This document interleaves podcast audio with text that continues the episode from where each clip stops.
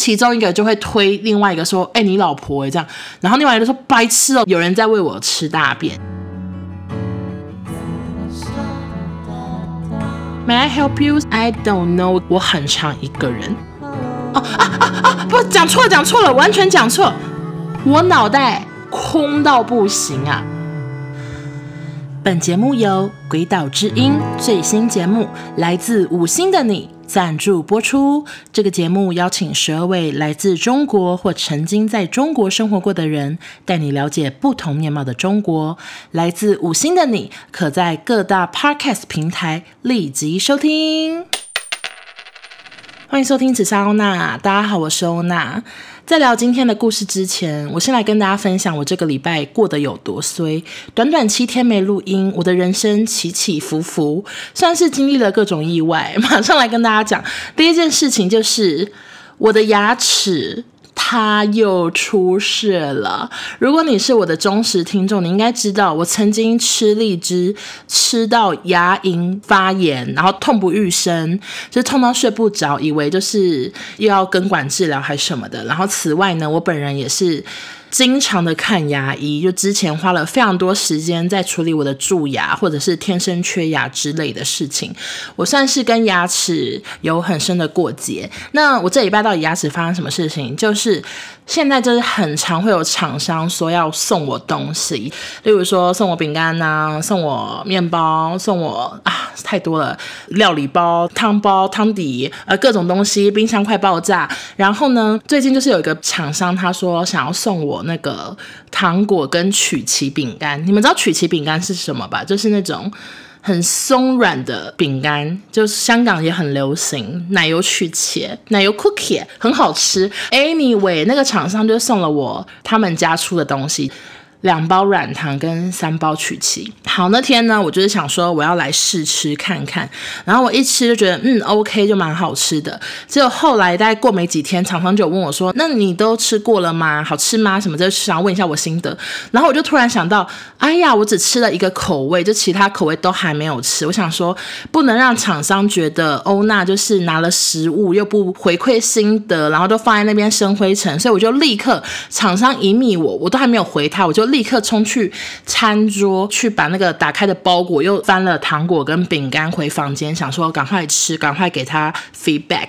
好，总之呢，我来介绍一下我们家的糖果，是一种软糖，可是它软糖里面是有包花生颗粒的，就是很像牛轧糖的软糖版本，这样子你们可能会比较有画面。好，总之呢，我那天呢就是兴高采烈的打开了软糖，立刻要吃，吃我就是把整颗都放到嘴巴里，然后开始咬，就一咬就发现不对劲，为什么里面有个花生颗粒这么的硬，就是硬到咬不动。当下我想说完蛋，你知道，因为我就是对我的牙齿呢很了解，我知道它常出事，所以我立刻把软糖吐出来。结果你们猜怎么着？我把我的假牙冠粘起来了。Oh my god！我吃到自己的牙齿。哦，我天哪！而且它在那个花生咀嚼过的那个软糖里面，我只能说，呃，非常的融合，很像它原本在里面。然后就立刻把它拿出来，它是。嘴巴里面的下排大臼齿，所以就是很大颗，真的超可怕。然后那颗牙齿呢，大概是我高中的时候就已经蛀牙，蛀到根管治疗。那颗假牙它存在我的嘴巴里面，maybe 十年，就大概十年吧，它一直都没有掉下来过，它不曾出事。它陪我经历了各种吃牛轧糖的时候，吃软糖的时候，吃各种有的没的时候，但它从来没有掉下来过。所以我看到它的时候，我真的想说。Oh my god！就是怎么会这样？然后我就立刻想说要把它收起来，因为我要赶快去看牙医，看能不能救回去嘛。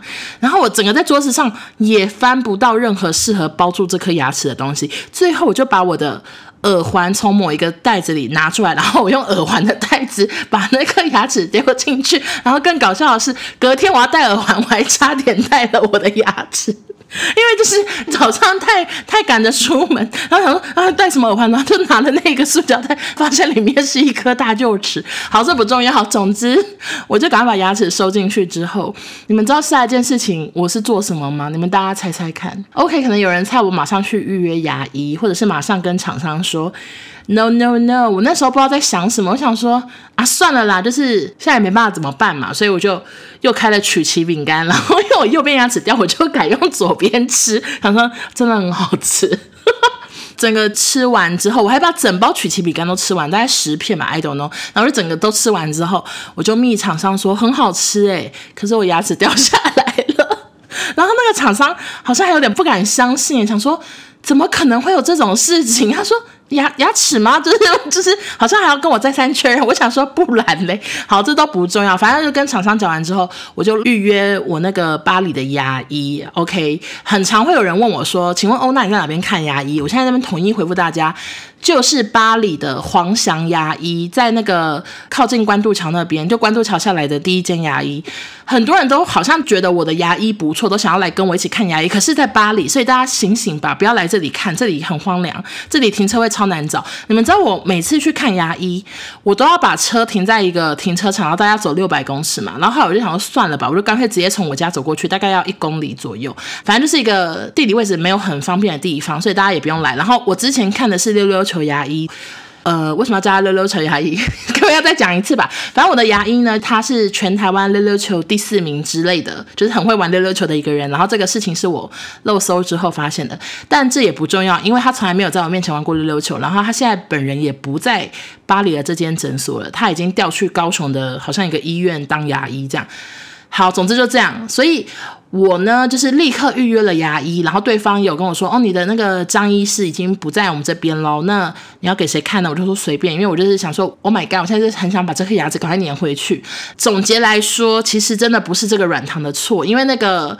这颗牙齿它装在我的嘴巴，不知道怎么称呼它，嘴巴里面呢，它大概已经装了十几年，十几年的磨损，就是自然它有可能会比较容易脱落。那为什么它会整个脱落下来？其实最主要的原因是因为牙医师跟我说我的。假牙的旁边那颗牙齿蛀牙了，然后蛀牙就会导致有点嗯坏东西在那边，嗯嗯，这个不知道怎么形容，在那边摩擦我的牙齿，所以导致影响到我那颗假牙的牢固，所以他就是有帮我补好蛀牙，然后也有用很强的年纪把我这颗假牙装回去。我有问他说，那我可以再吃软糖吗？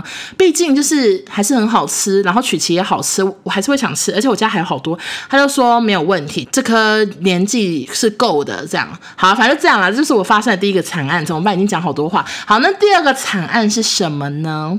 因为疫情就是稍微趋缓一点，然后现在 KTV 都可以唱歌了嘛，所以几天前我就跟我最常去唱歌的两位姐妹，我们就三个人去新据点唱歌。那我先帮新据点就是简单讲一下他们最近的消费方式。为什么要帮他们讲？我就觉得，因为 KTV 我很怕他们倒光光，可是我又很喜欢唱歌，所以我还是讲一下他们的消费方式，让大家评估一下好不好？总之，我们那时候是平日晚上去，然后可以唱三小时又四十五分钟，每个人可以点一道热炒，会有白饭。这样子的话，一个人是六百块吗？差不多啦，就五六百块。那我们还有另外再加点热炒，KTV 的热炒都很便宜，就是加五十块，加一百块，然后很多菜都五十块一盘的那种，而且是好吃的，这更另类了吧？他们的客家小炒真的是超用心，感觉是外面真的热炒店端进来的哦。整个这样子之后，你在脸书打卡转发他们的某一张照片，还会送你披萨哈的大披萨。总之，我就觉得蛮划算的，跟大家推荐一下，饮料也是喝到饱。大概就这样，好，但是那一天就发生了一个惨案，因为我每次去新据点，我都很少喝酒，所以我都会开车去。那我的车就会停在他们那个地下停车场，他们的地下停车场非常的老旧，很脏，可是没办法，因为免费的，我就是照停不误。那那天呢，我就是想说，因为已经十一点多了，就我们大概从下班后，就从七点半唱到十一点多，然后我就想说，好，就是我顺便载我朋友回家，因为他也没车了，他。住在一个也是交通没有很方便的地方，所以我就跟我朋友呢一起从新据点的一楼走到地下大概三楼或是二楼，要把车开走。结果我们一走进那个楼梯间，就是超级不对劲。怎么说？臭到爆，就感觉有一百个人在那个楼梯间大便这么臭，就是臭到一个发疯哎！而且我们想说，OK，那可能是楼梯间的问题，我们就是一直很快的往下走，想说我要离开这个楼梯间，我要回到我车上就会不臭了，停车场一定没事。结果我一离开楼梯间，推开了那个门，我映入眼帘的是什么？是一台水肥车，就停在我的车子正旁边，正在抽水肥。你们知道那个味道多臭？冲击吗？冲击到我觉得有人在喂我吃大便，就是这么臭，就是整个有人把整坨大便塞在我嘴巴里给我吃，这样臭到不行。然后我手上又提着我的包包，跟我新买的，就是我 我，好无聊，有必要讲那么琐碎的事？反正就是因为那个等新据点的时候，我去旁边逛 Villa 买了一双鞋，好，不是很重要。总之我手上又提着大包小包，这样我们就是要赶快冲到车上，因为太害怕。可是我前座又要坐我朋友，我还要先开后面的那个门，后面的车门。把包包，他让我鞋子丢进去，然后再赶快上驾驶座。然后我朋友那时候看到我已经那么惊慌的往车子冲，结果我却开后面的车门的时候，他以为我已经臭到疯掉了。怎么会以为我要从后车门那边开车？他就觉得我疯掉，但我没有疯掉，我只是放东西。好，放完东西之后就立刻冲到车上，我就用史上最快的速度启动引擎，手拉车放下来，然后就要开出去。但此时我已经干呕到哭了，就是这么的臭。因为我不知道，我我觉得太太太太冲击了。我觉得可能是因为是这地下室的关系。我觉得我整个笼罩在大便里。更惨的事情，我的头发是一个非常会吸附各种味道的头发，它的材质就是这样。有人会这样称呼自己的头发吗？反正就是我头发去那个，例如说 KTV 就是会吸到烟味，去夜店也会吸到烟味，然后去那种海边就会吸到海味。我那时候开车，我一边干我的同时，我就摸了我头发拿来闻。吸了什么大便味？反正从那边开到永和，再开回巴黎，一路上我的头发都是大便味。我真的觉得好想哭，就真的臭死。然后一回家又有一堆包裹，还要擦完包裹才去洗澡。我真的是 sorry，对于这礼拜发生的所有一切感到非常的心酸。好的，那大概就是闲话家常到这篇。那我们先进行本集的工商时间。没错，今天又有金主爸爸了，马上来介绍一下他们。这次的赞助商呢，是一个才播出没几集就已经引起话题、排行榜在很前面的 Podcast 节目，来自五星的你。这个节目呢，邀请了在中国出生或者是生活过的华人们，分享他们在中国的经历，中国是如何影响他们的生活、思想。甚至是生存法则，让我们听见什么是中国。我自己住过北京快十个月，而且我平常也是非常的 follow 中国各种时事，不管是娱乐新闻，或者是他们现在最夯的一些网络用语啊什么之类的，我都蛮 follow 的。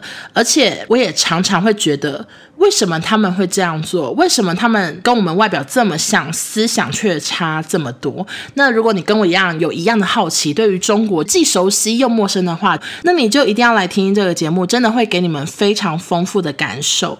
而且这个节目除了内容就是很丰富、很多元以外，各种细节都很精致用心。我听第一集的时候就吓到，想说：诶，这是在听什么好莱坞的预告片吗？配乐非常的磅礴，我真的是。拜托大家一定要去听他们第一集的那个配乐，真的是太夸张。另外，他们制作单位呢也非常的用心在制作这个节目。第一集的受访者在一年前就接受访问了，所以他们等于是筹备了一年，慢慢的累积访谈、制作节目、后制节目，才终于完成了这个节目。欢迎大家去订阅收听《来自五星的你》，记得要去给他们五星好评，谢谢。那接下来呢，我们这个工商时间难得有不一样的事情发生，就是他们要来播放他们的预告片，在我的节目中，所以最后马上来收听他们的节目预告片。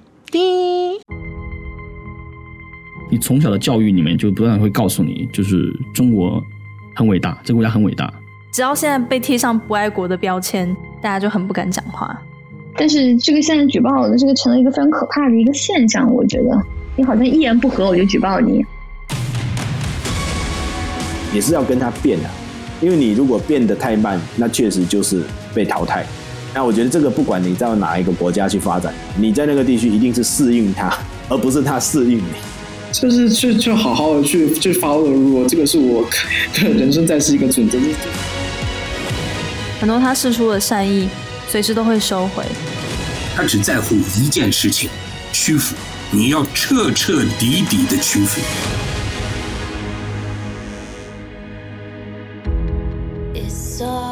鬼岛之音最红的节目来自五星的你，现在开始订阅。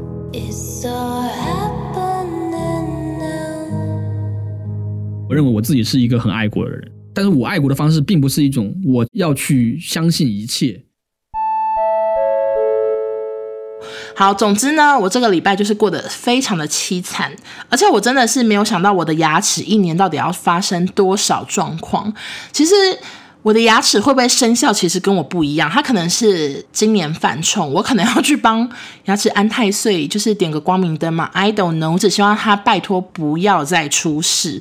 那我今天到底要分享什么故事呢？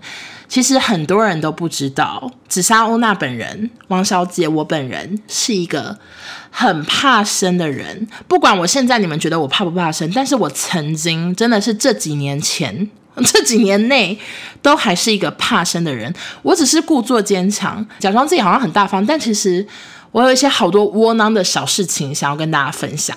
首先，第一件事情呢，就是我非常的不喜欢跟任何人搭电梯。我一直以为这件事情只是存在于刚出社会的我最严重，但是前阵子发生一件事情，我觉得自己好糗。好，首先，我以前要出门前，我会把耳朵。放在家门口这样子侧旁听，我要听外面有没有脚步声，或者是外面有没有铁门开呀、关的声音，因为我完全拒绝，不想跟邻居同一台电梯，我就觉得好尴尬，好怕生，我不想让他们知道我住在这里，我也不知道我在想什么。嗯、我之前甚至发生过，就是邻居的脚步声实在是太安静的，结果我打开铁门看到有一个人站在外面等电梯的时候，我吓到以为就是看见僵尸的那么惊吓。就整个人往上跳一下，我觉得自己好丢脸，但是我就是这么的怕生。而且另外呢，如果我今天开了我家的门，因为我们家的是两层门，就是铁门加那个门嘛，然后我就打开了门之后，我就是余光看到，哇，外面有人在等，可是我又不小心把门已经开始关起来的话，我就会让自己先待在铁门跟门中间那个很小很小的缝缝里，我宁愿把自己身体站在那里，我也绝对不打开铁门。这就是我对于不要跟人类一起搭电梯的坚持。那这件事情呢，就是行之有年，到现在。除非我那天妆容非常的完整漂亮，没有提垃圾，一切看起来很干净、很香的话，我才会愿意跟那个邻居搭电梯。如果不是的话，我就永远都是一定要自己搭电梯。那反正最近呢，又有一件事情再次验证，原来我还是很怕生。嗯，大概几个月前，我不是去跟 A 怎么这样录音吗？然后那时候是我跟约翰、安迪、阿金三个人一起录音。但是我跟他们录音的当下，我其实跟他们三个真的是有够不熟，所以我那天哈怕生的英文就是真的是鼓起勇气才去赴约，因为这种事情呢，第一就是。钱很多，第二就是没有钱，但是很好玩。我就只追求好玩跟钱多。好，反正 anyway 呢，我那天就是因为好玩就答应了这个非常尴尬的局嘛。那录音结束后，阿金呢，他就是有事先走，所以他很快就离开了。然后就剩下我跟约翰、跟安迪，还有安迪的老婆，他老婆也在做 podcast，然后在隔壁间等他老公跟我们录完音。那个地方呢，其实大概十点关，然后那时候也差不多要关了。可是当时我真的是非常的不想跟他们大家。一起搭电梯，我觉得太尴尬。就算我们刚刚他们录完节目，但我还是不想跟他们一起搭电梯。所以我那时候就是先去尿尿，我就说，嗯，好，那我先去尿尿。我想说，我尿完尿至少会有人走了，所以我就尿了特别的慢。结果尿完特别的慢，走出来之后，怎么没有半个人走呢？我就觉得啊，好苦恼。然后我就开始用手机，想说滑一下手机，至少会有人走吧。结果这时呢，安迪就跟他老婆说，好，那我们先走了，拜拜。然后我们两个就先走，我就说，嗯，拜拜。想说赶快搭电梯走吧。我就是又继续。滑手机，然后约翰就过来跟我说：“哎，那个你在等人吗？还是什么的？”我那时候真的是想说，我真的不知道该怎么解释，我就说：“哦，没有啦，只是我不想跟他们一起搭电梯，因为好尴尬。因为我就是一个很怕尴尬又很怕生的人。然后我这句话又讲的太大声，结果发生什么事情？就是发生安迪走回来说：‘哎，要一起搭电梯吗？’我想说，啊、哦，好，我搭那搭电梯，他们又在高于十楼，十楼到一楼的时间好长啊！哎，我想办法讲话。我真的是吼，怎么会这么怕生？我就是干聊了几下，然后一走出一楼，就会很希望说，OK，那希望是兵分两路，就是我往左走，你往右走，不要在一起并肩走。结果没想到，好像还是一起并肩走的方向。疑似，我记得我有说，那有点尴尬，那我现在赶快走喽，那我就赶快走，大概是这样。我就是一个这么怕生的人呢、而且这件事情可以印证于超多事，就是像是搭捷运，如果今天就是要跟一个要熟不熟的人，我们一起在同个地方离开，可是却要一起去搭捷运的话。我会宁愿走去一个比较远的站，或者是我会选择去捷运的厕所坐着。我们要上厕所，可是我会说，哎，我去上厕所，拜拜，你先走。但其实我可能是走进去，然后坐在那个马桶坐五分钟之类的。我就是一个这么不敢跟要熟不熟的人独处的人。而且这件事情，我以为我已经改变许多，就看来到今年我还是 OK，完全没有长进。好，那下一个呢？我觉得自己也很怕生的事情就是。我平常在路边走路呢，我是没有在看人的。我大部分的时候，我都会看地板走路。我超级不喜欢四目相接，我刚才在讲什么？四目交接啦，四目交接吗？对，我非常不喜欢四目交接。有时候一直看路又很容易撞到东西嘛，所以我就会。选择放空，我就是很喜欢放空的人。我甚至宁愿看天空走路。诶，我喜欢让眼神空到最高点。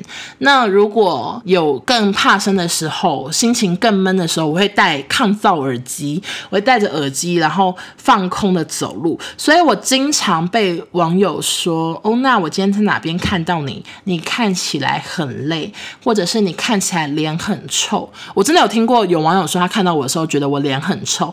但其实我跟你们讲，我脑袋空到不行啊！而且我常常其实就在想一些好无聊的事情，就是 I don't know。我跟你讲，我有时候想着一些无聊事情，想一想就终于走到那边了。我根本都没有在心情不好或者是闷闷不乐。而且老实说，我最近还心情还 OK 诶，就是我觉得我最近过得还蛮充实的。现在是半夜，那我是刚从台北下班之后开车回台中，因为周末就是台北好冷，我想要回台中避冬。壁咚不是那个推墙壁的壁咚，过房东啊啊，不知道就是壁咚吧，应该可以这样讲吧。我其实 right now 是刚开完高速公路开回来，然后妆都还没卸，可是因为我就觉得我非常有讲话的劲头，我不想要错失这个劲头，所以我现在就是马上拿起麦克风开始录音，所以我最近就觉得挺充实的。好，anyway，第一件事情就是不敢跟大家一起搭电梯，然后第二件事情就是。不敢看路人的眼睛，但其实这两件事情，我有时候会觉得，会不会是跟我过往的经历有点关系？就是不一定是尴尬，像搭电梯，搭电梯对很多人可能身材比较弱弱的人来说是很有压力的。我们是绝对不可能当最后一个走进电梯，没办法去面对那个 B 之类的那种状况。不敢看路人的眼睛，我觉得也跟小时候的一些故事有点经历，例如说以前可能在。书局的时候会有路人对你指指点点，尤其学生时代，就是学生时代还更不懂得保卫自己或什么的时候。我记得有一次是去中友的诚品看书，就有两个味道的嘛男生，其中一个就会推另外一个说：“哎、你老婆哎这样。”然后另外一个说：“白痴哦什么的。”就两个陌生人，就是有类似这种事情，我可以记这样记到十几年。这些那种潜移默化，可能会让我对于这个社会有点。害怕这些关系让我变成常年累积成这种奇怪的习惯，就是不想跟大家搭电梯，或者是走路不看人之类的。好，题外话。好，那下一件事情呢，就是也算是一种怕生。我真的迷路的时候，有路人来相助，我是会拒绝的，因为我不敢跟陌生人讲这么多话。但是吼。我却很常被陌生人问路。反正这件事情是有个例子，就是我之前呢，有一年的过年，我就很不想要在台湾过年，又那时候节目刚结束什么的，反正我就非常想要出国。我朋友就刚好在伦敦读书，所以我那时候就飞去找他。那因为他在读书的关系，其实有时候一整天是我必须要。一个人自由活动的，所以我就自己安排说，例如说这天我要去这个博物馆，然后晚上去什么什么区啊，去逛什么啊之类的。我本人呢是一个非常会迷路的人，我很常看不懂 Google Map，就是我对于箭头或者是对于路名啊那些常常是有看没有懂。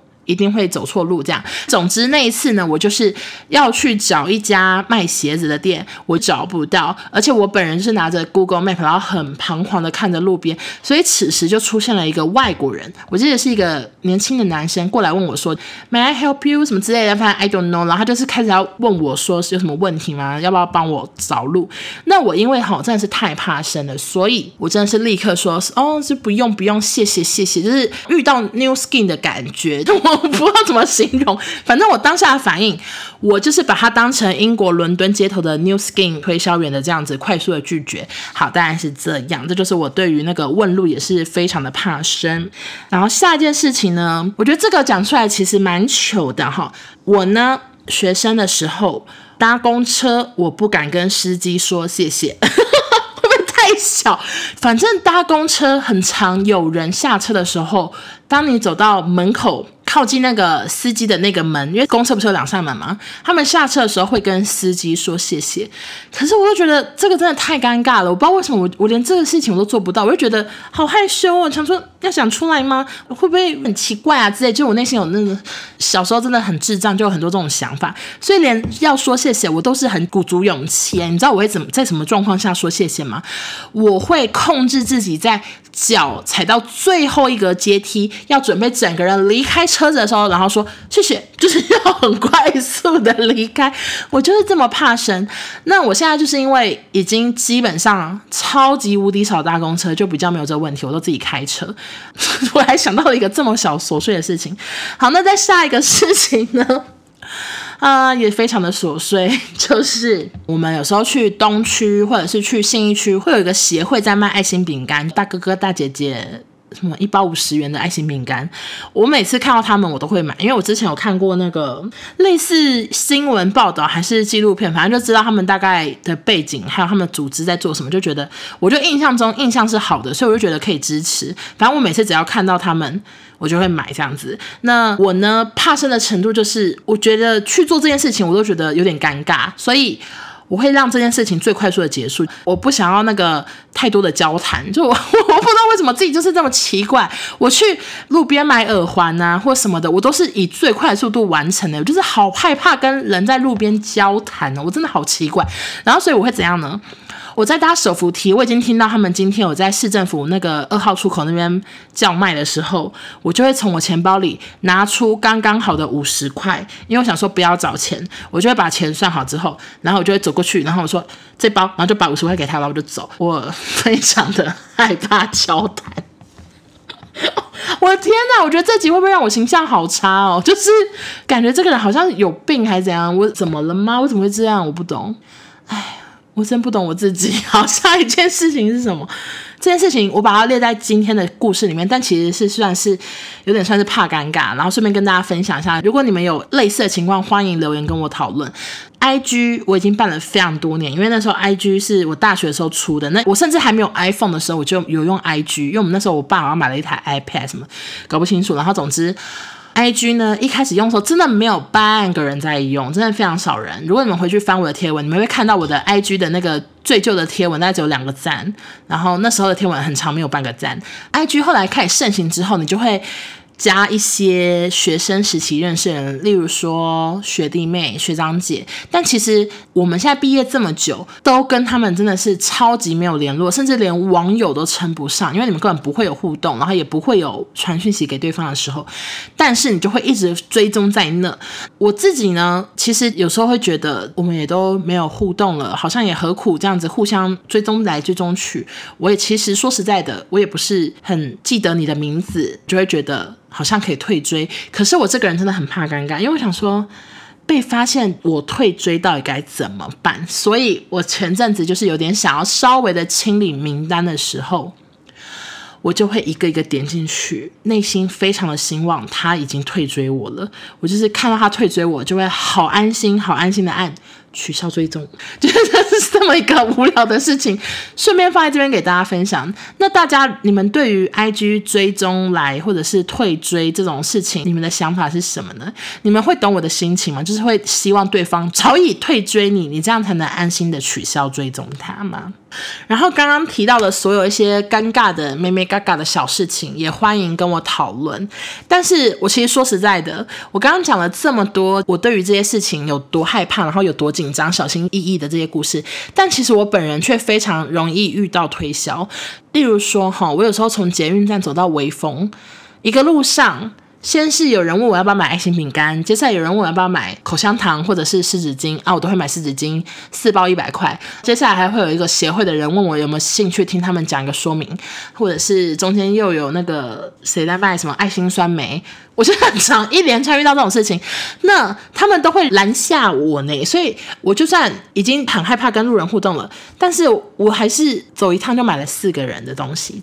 然后除此之外呢，我也非常的常。被问路，我这么容易迷路，然后又这么不想要跟路人讲话的人，我却超级常被问路，次数多到你们无法想象。脸到底是写着什么 GPS 吗？还是这里我最熟？我觉得有一个很大原因，好像是因为我很常一个人，怎么那么可怜？就是我很常一个人行动，那。当你今天在路上，你看到两个人或一个人的时候，好像大部分人会比较去选择一个人的人去问路，对不对？就会觉得压力比较不大，只要跟一个人讲话就好。所以我猜可能是种种的原因导致我是也很常被问路。好的，以上大概就是我今天想要分享的故事。前面是我最近的碎事，后面是我的怕生故事。那我当然会是继续的坚强，克服怕生的恐惧。期待能赶快跟大家见面喽，什么意思？好啦。大概就是这样。那别忘了，就是今天的金主爸爸是 Podcast 节目，来自五星的你。这个节目我真的是觉得很用心，就是跟我这种闲聊节目算是差了十万八千里，但是非常的用心，非常的好听。所以大家如果对于中国或者是中国人的想法有很多的兴趣，很好奇他们在想什么，很好奇他们那个国家到底发生什么事情，会让他们有这些想法，会跟我们就是思想差这么多的话，请一定要记得去。收听哦，好的，那今天就讲到这边，我们下周见，拜拜。甚至是生存法则，我我的我的口条会太差？甚至是生存法则，对不起，再给我一次。豆走，讲豆走可以吗？那个感觉怎么办？我现在有点想。我、好恶心啊！我现在干嘛哭啊？也是他帮我把这段剪掉，被自己恶心吓到，耶、